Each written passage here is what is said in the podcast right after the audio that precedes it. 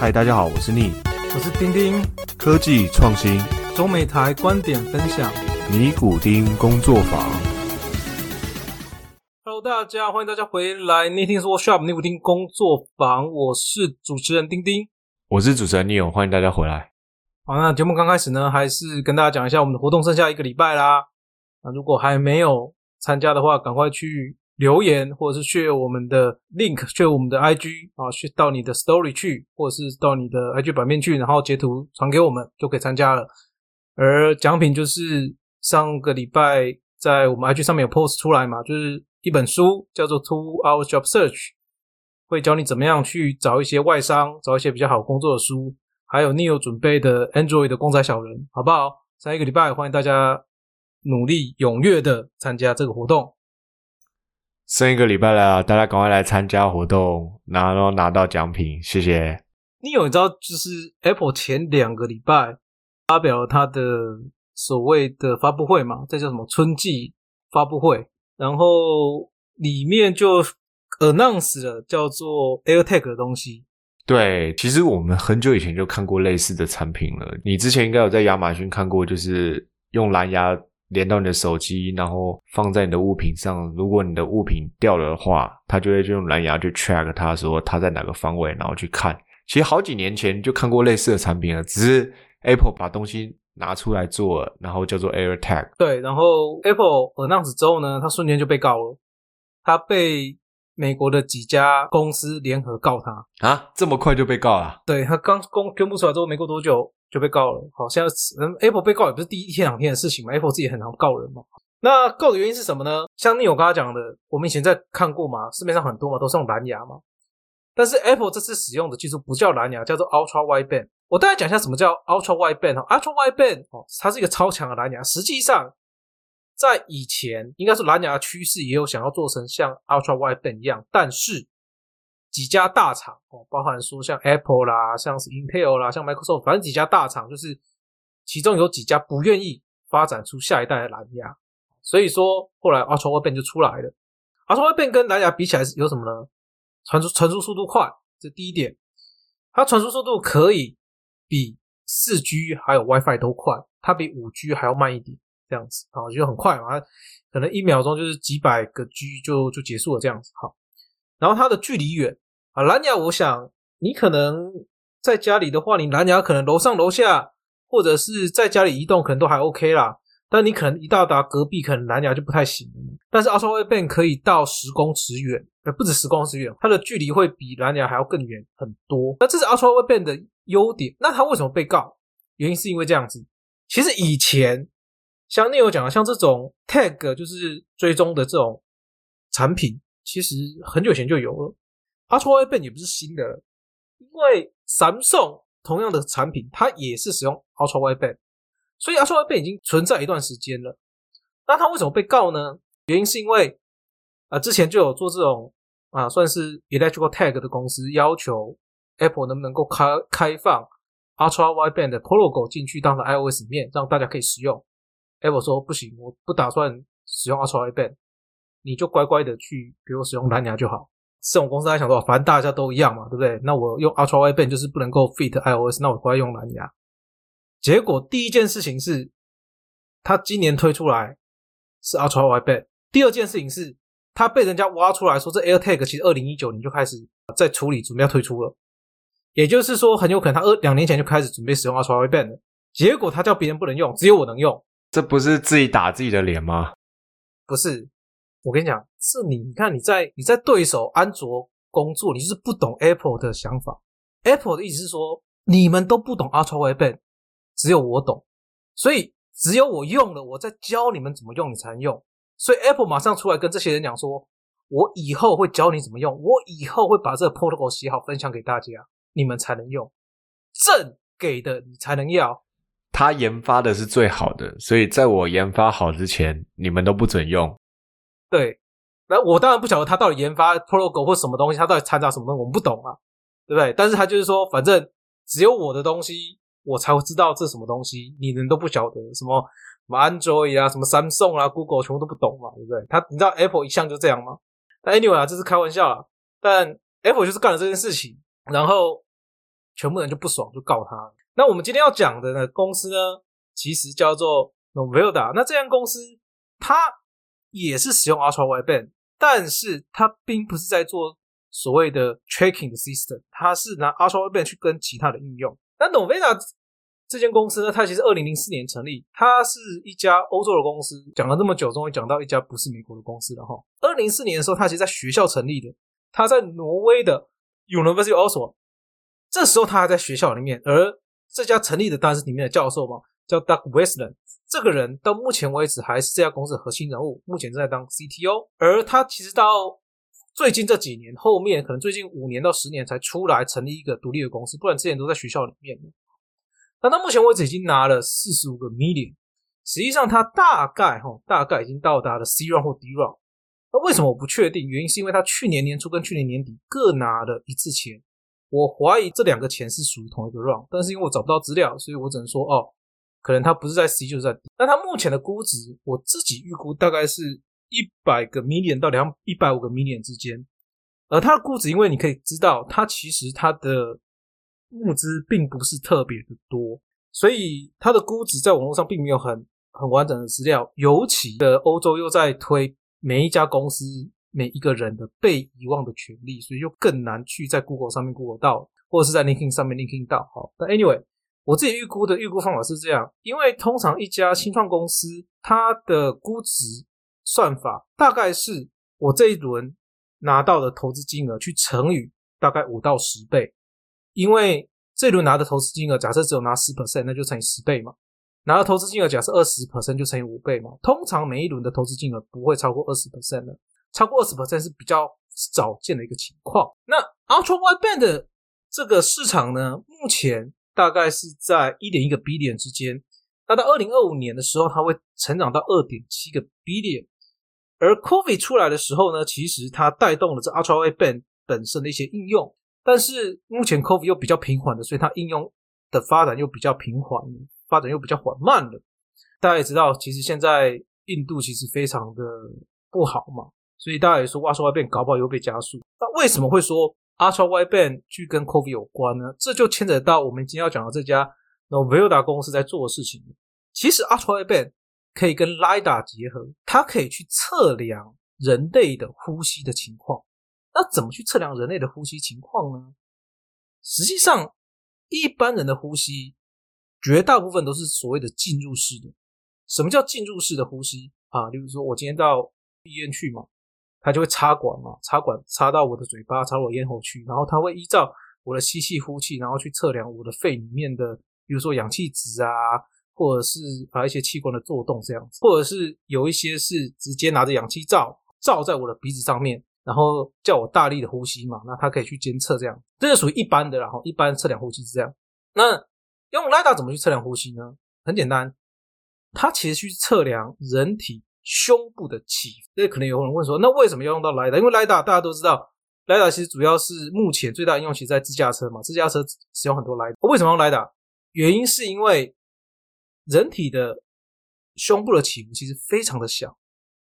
我自己我觉得我呼吸吸气可能就是几个 millimeter 几个毫米的差别而已，顶多到公分呐，我不觉得它会提高超过公分，因此它需要去。精准的去量测出来你的胸部的起伏，那加上说啊，假设我今天晚上睡觉的时候，我可能做噩梦，或者是我手在那边拍啊，或者是说我在翻身啊，甚至是我吹电风扇哈，我不要说吹冷气，我说电风扇，它可能就会有起伏嘛，啊一起伏，搞不好就不准了，或者是说可能不是那么精准的仪器就侦测不到了啊，或是侦测不对，所以说。才会需要做雷达这个方式来做侦测，这第一个情况。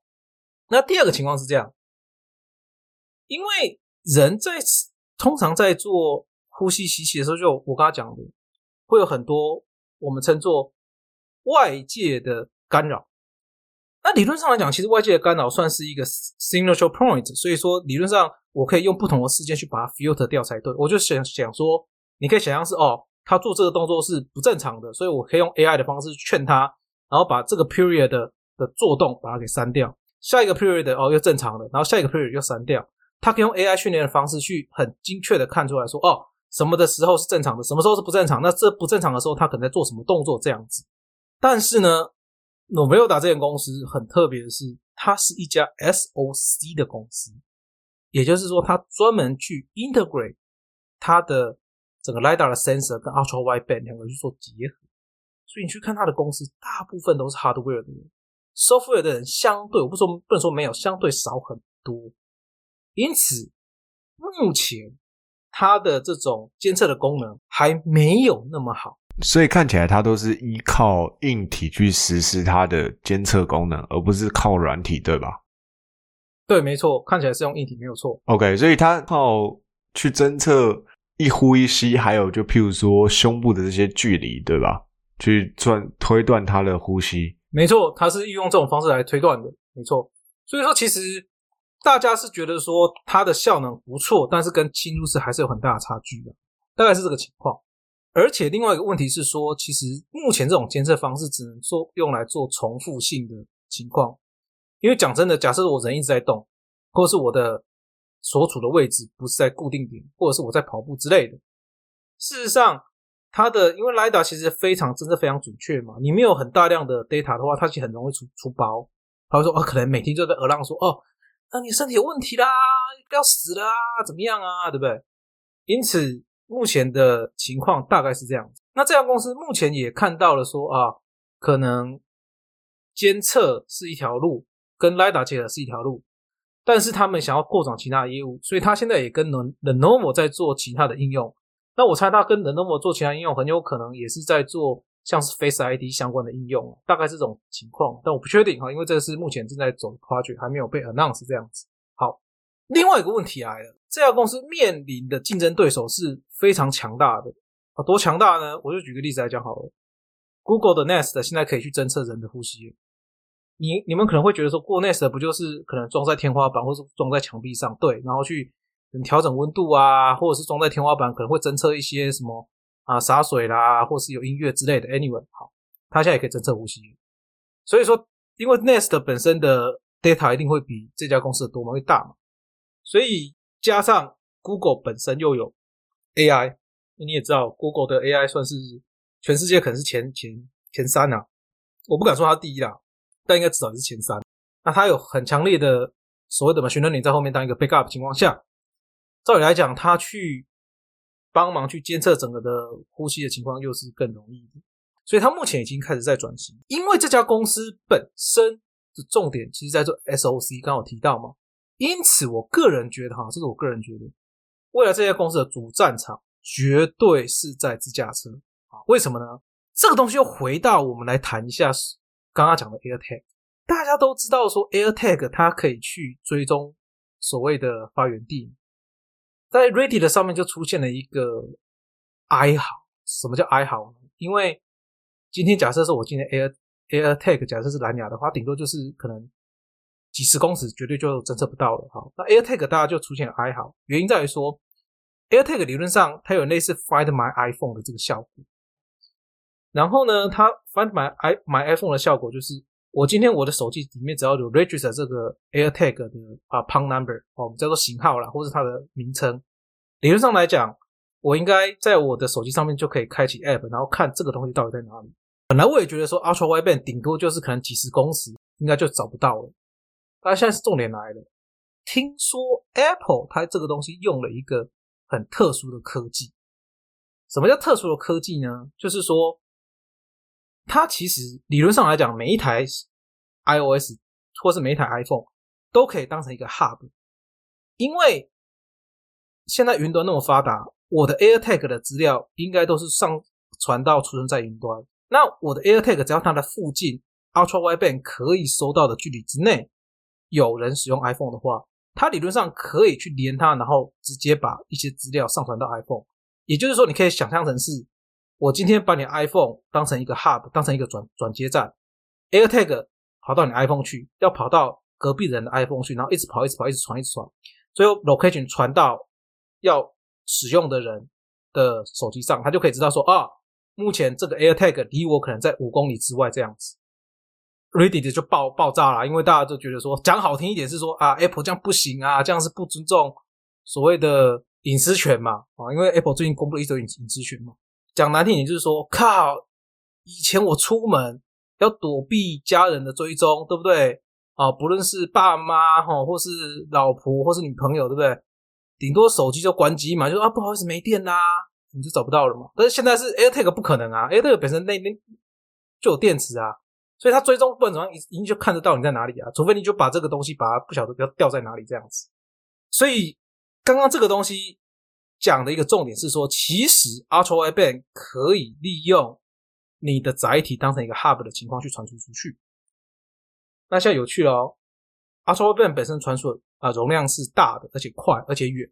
你可以想象是，如果以后所有自驾车，因为自驾车现在 Elon Musk 要用的是所谓的相机系统，但是很多像是 Waymo 它使用的是 LiDAR 系统。你可以想象是，以后 LiDAR 系统上面的 LiDAR 全部都是用 Ultra Wideband。好，那你的车子就好像是一台一台的 iPhone。我现在雷达传到的、接收到的讯息，全部都接收传给 iPhone。然后 iPhone 就当成是一个 hub，在这台车子跟下一台车子之间去共享它的资料，然后上云端，然后一个一个共享出去。